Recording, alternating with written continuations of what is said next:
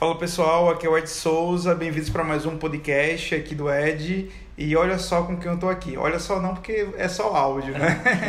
Mas estou aqui com o Rony Saran. E aí, Rony, beleza? Beleza, Ed. Valeu, cara. Prazer, uma honra aí pelo convite. Obrigado.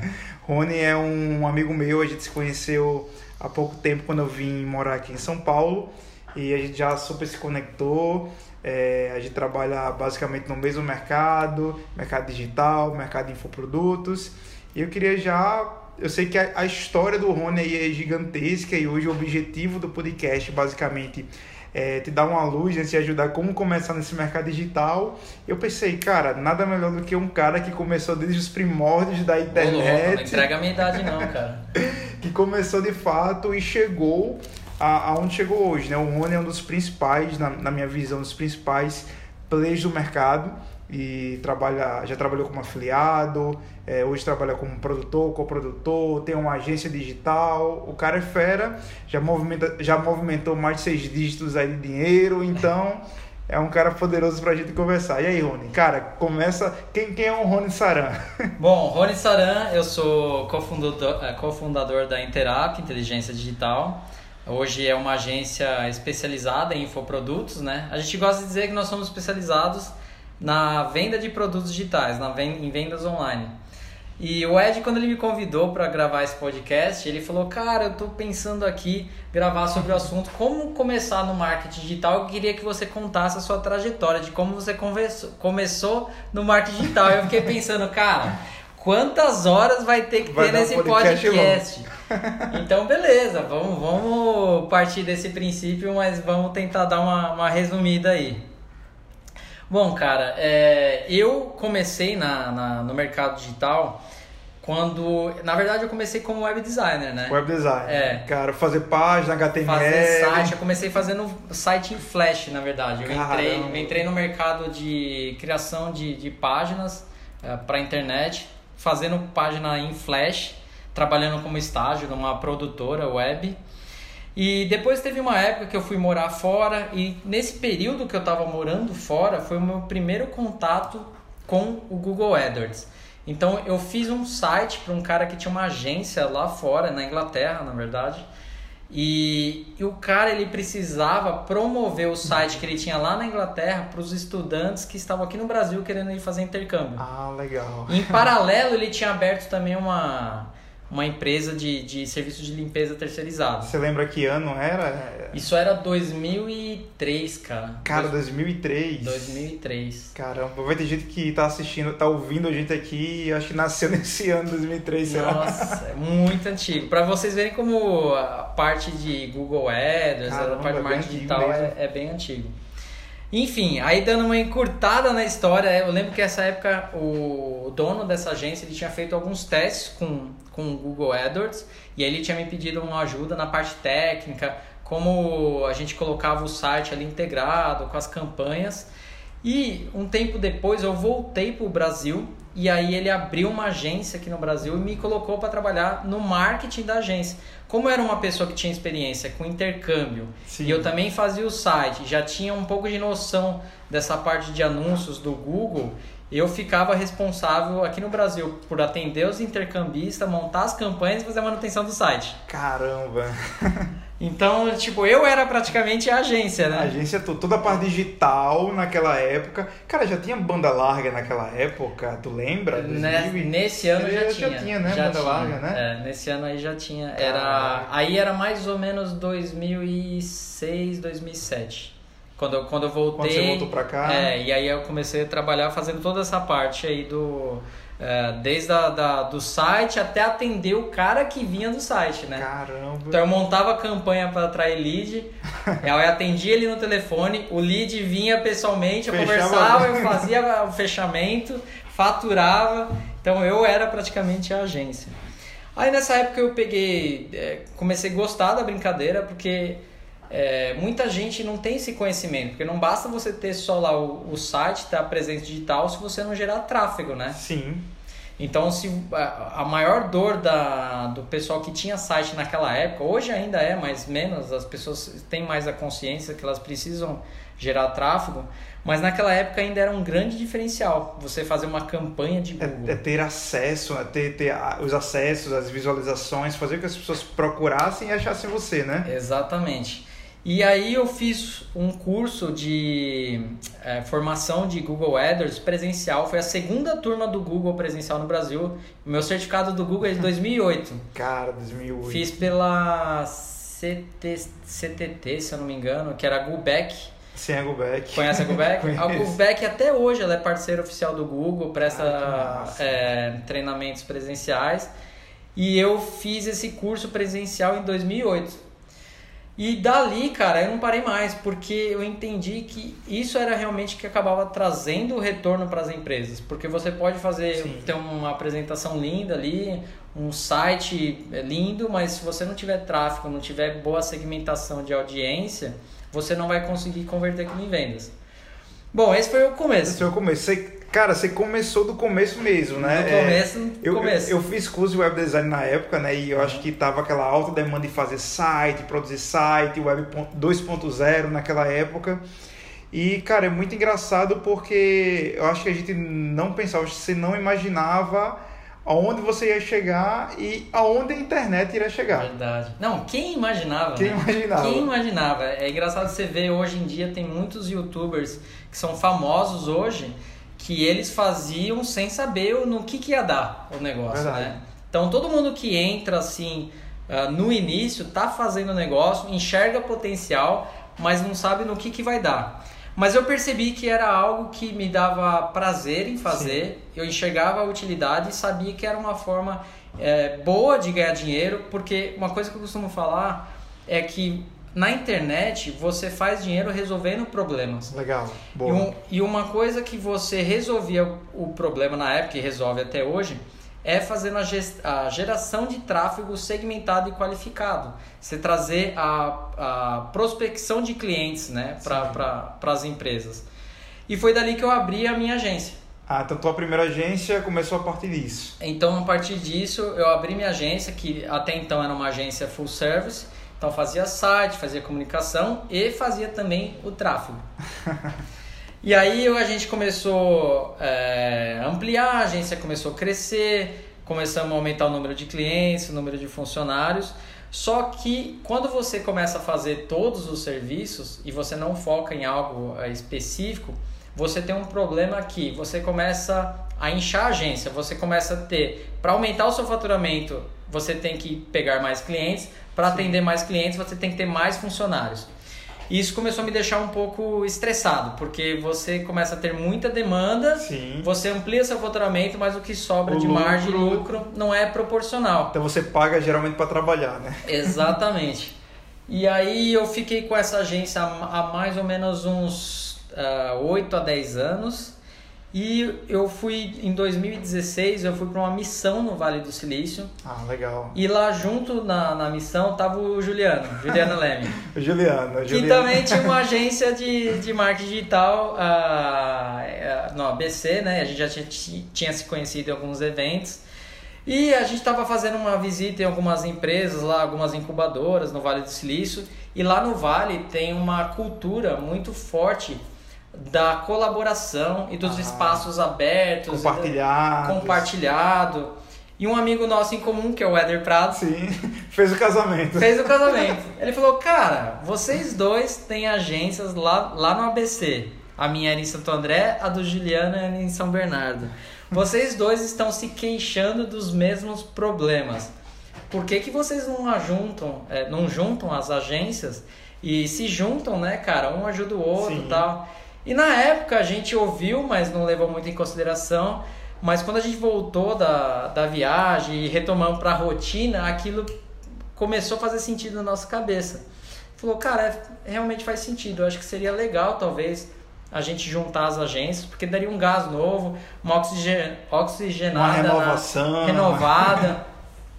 e aí a gente juntou a minha agência com a agência do Juliano e aí acabou surgindo a Interap nova, a nova Interap, que é a agência que é hoje. E dentro dessa junção, a gente queria fazer alguma coisa que fosse diferente do que as agências já estavam fazendo no mercado. A gente não queria cair no senso comum Sim. de vender pacote de Google Ads, pacote de rede social, porque é algo que acaba te colocando no limbo de Sim, ter algo sim. que não tem uma diferenciação e você está vendendo a sua hora, você não está vendendo a sua estratégia. Cara, é muito difícil você estar no mercado que é meio commodity e você se diferenciar, se posicionar diferente. Primeiramente, as pessoas elas meio têm medo, tipo assim, ah, vou deixar meus clientes, vou deixar de atender todo mundo, mas vocês não tiveram medo, se reposicionaram.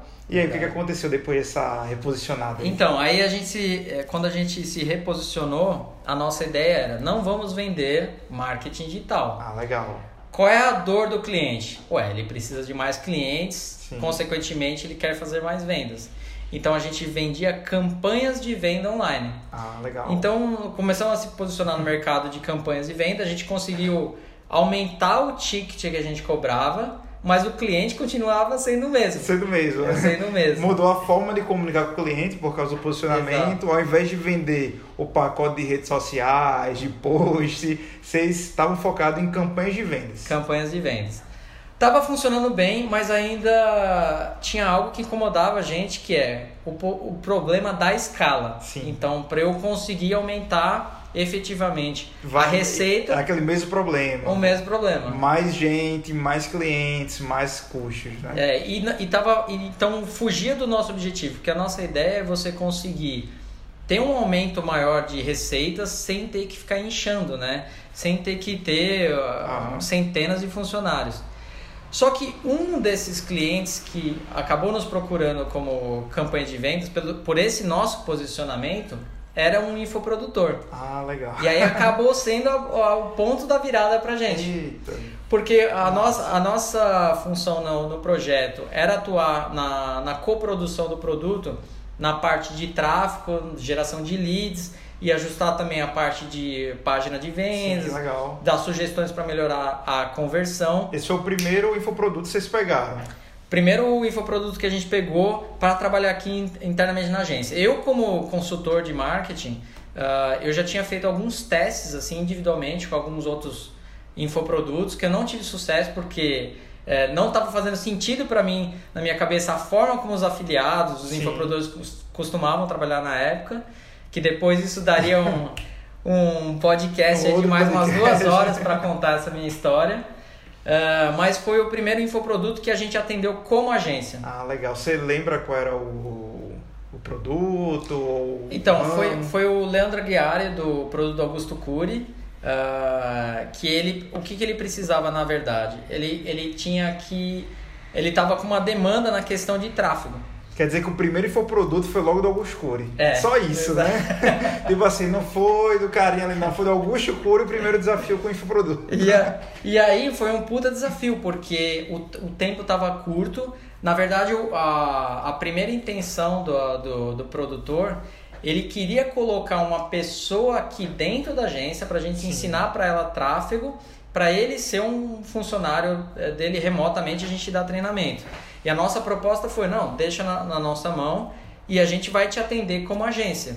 Beleza, foi é, combinado fazer dessa forma, só que como o lançamento estava muito perto e, Sim. e até para ele, apesar de ele ser uma pessoa experiente no mercado, era o primeiro produto dele também como coprodutor, Responsabilidade gigante. a responsabilidade era grande para nós e para ele.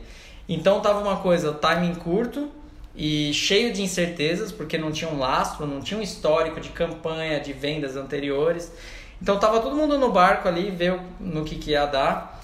E ele acabou contratando outras pessoas também para ajudar no, no tráfego lá internamente. E aí ele fez o convite pra gente, falou, olha, a gente vai abrir para atuar como afiliado. Vocês têm interesse em atuar como afiliado? Só que como afiliado, vocês vão fazer o investimento com a verba de vocês e aí o risco é de vocês. E a gente falou, cara, eu acho que faz sentido, né? Porque se a gente está trabalhando já na construção de público desse produto, para trabalhar com um afiliado, Fica mais fácil ali. fica né? mais fácil, porque a gente já sabe mais ou menos quem que a gente tem que impactar, quais são os canais, qual é a melhor forma que a gente pode elaborar essas estratégias. E quando a gente fez esse. Uh, começamos a montar nossas campanhas de afiliado, uh, a gente nem estava esperando ter um retorno tão grande assim. E era uma coisa que eu comecei a fazer fora da agência, no meu horário extra. Você ia lá, acabava o expediente aqui com teus clientes e você é. ia lá e criava os então, anúncios. Então, era assim, era a prioridade do meu tempo, 90% do meu tempo que eu tinha do dia útil era dedicado aqui à agência, aos clientes B2B. E os 10% de bateria que sobrava da minha energia, eu chegava em casa à noite, ia lá, subia um anúncio, uma campanha, dava uma otimizada e deixamos assim rodando durante o lançamento. E aí foi entrando uma vendinha aqui, uma outra ali, uma outra venda. Foi consumindo também um bom dinheiro ali do cartão Sim. de crédito. e a gente não tinha muito ainda noção do, do quanto ia, ia sobrar de lucratividade, né? Sim. né? Porque a gente estava investindo em tráfego, estava gerando venda. É, tem a questão também da garantia do produto, né? Sim, então, se vai ter reembolso ou não. Você só vai receber aquele dinheiro daqui 30, 30 dias, dias, então bate fica... aquela insegurança. É, eu sei que durante essa uma semana do, do lançamento que o produto rodou.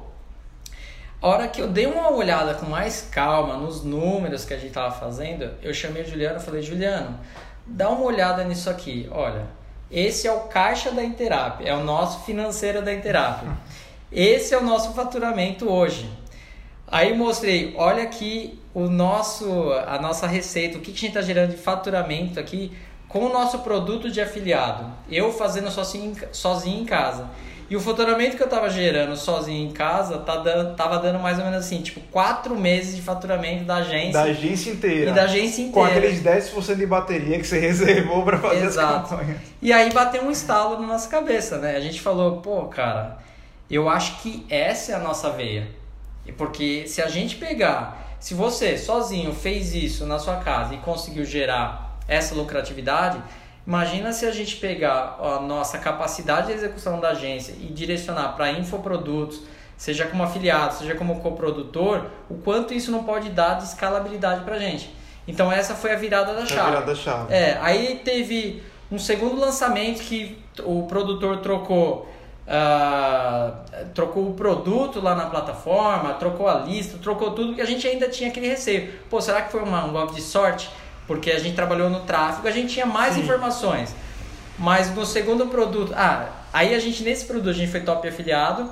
No segundo lançamento, quando foi feito, mesmo trocando o produto, a gente foi top afiliado de novo. Caramba. E no terceiro lançamento, que tinham trocado até a plataforma do produto, não tinha mais nada na nossa mão nesse sentido. A gente só estava como afiliado, a gente foi top afiliado de novo. Então a gente pensou, pô, alguma coisa a gente deve estar tá fazendo certo nesse mercado. Que legal. Você sabe, consegue abrir pra gente, tipo, a média tipo, do que vocês já faturaram nesse mercado de infoprodutos? Cara, eu não sei te dizer um número absoluto, mas Nesse, nesse primeiro lançamento, eu lembro que a gente tinha faturado algo em torno assim de 120 mil com 30 mil reais de investido de tráfego. 120 mil de faturamento, investiu 30 de tráfego em uma semana. É, em uma, em uma semana a 10 dias, mais ah, ou menos. Dá pra fazer um churrasquinho com isso. Dá pra fazer um churrasco. dá pra fazer um churrasco.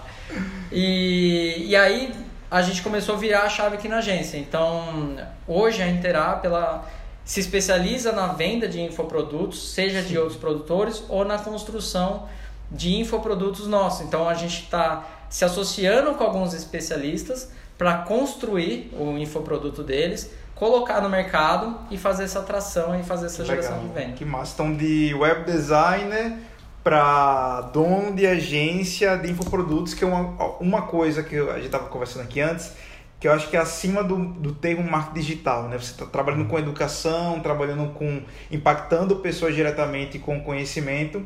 E eu soube de uma história da América Online aí, eu não sei se é verdade, é, eu não sei se a galera mais antiga da década de 90 vai lembrar que a gente recebeu em CDs, era em casa, na revista da América Online, antiga AOL, né? Não sei se, se existe ainda é, que era para ter os discadores lá para você acessar a internet de escada. Rony, como é que é essa história aí do, Nossa, da American Online? Cara, a American Online é antiga, hein? O Juliano que gosta de ficar falando que eu sou do... que o Juliano fala que aqueles CDs da American Online era eu que ia lá postar correio, lá. entregar. Cara, a American Online era na época que a internet era de escada ainda. Ah, era um provedor que ele queria brigar com os provedores da época, né? Que era o Terra, o UOL. E eles tinham uma estratégia de dominação do mercado. Cara. Então, a estratégia deles era enviar CD para casa de todo mundo. caramba.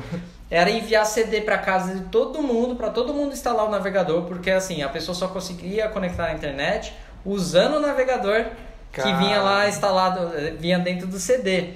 O problema é que eles entregavam CD até para quem não tinha Até computador. porque não tem computador. E o call center deles era ligação 0800 24 horas por dia. Caramba. Então eu recebia, cara, ligação assim de.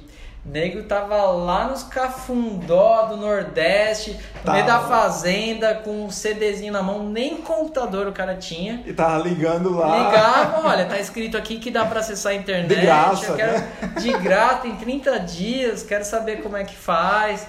E mesmo quem tinha computador na época também, a qualidade das instalações telefônicas, do cabeamento, era muito ruim. Você lembra que antigamente, não sei se você vai lembrar dessa época, Demorava mas pra caramba o, telefone, o telefone era comum às vezes você ligar no fixo e dar chiado na ligação. Ah, é.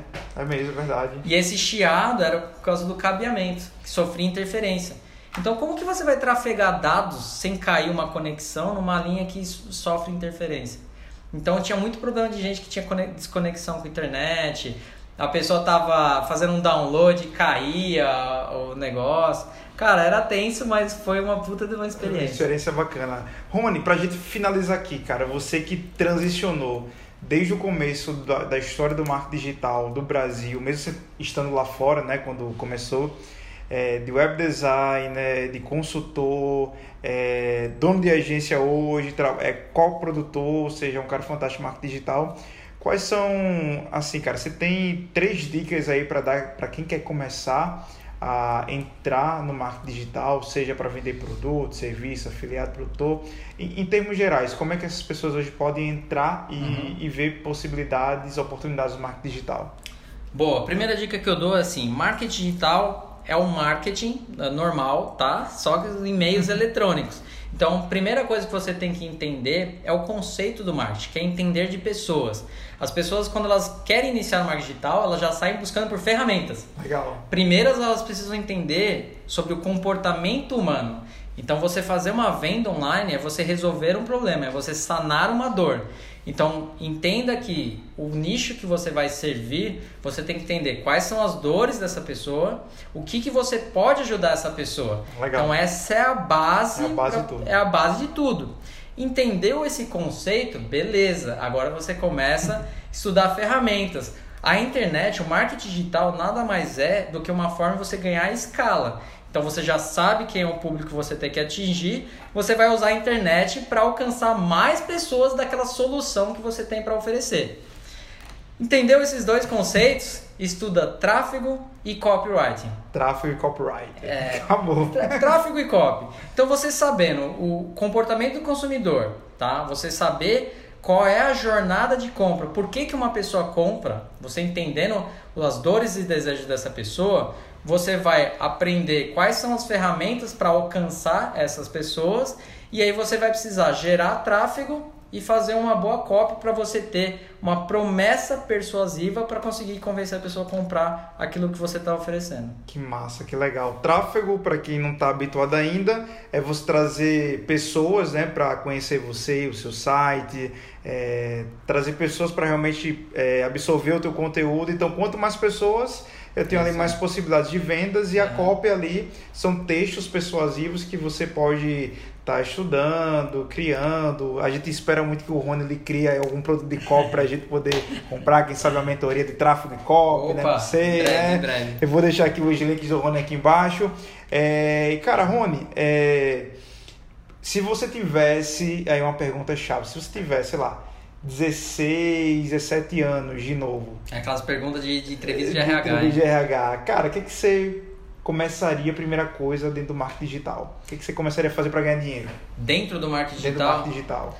cara, eu acho que eu, eu, eu iria para esse lado de eu falar de estudar o comportamento do consumidor antes de colocar a mão em ferramenta. Por quê? O que, que acontece com uma pessoa de 16, 17 anos hoje?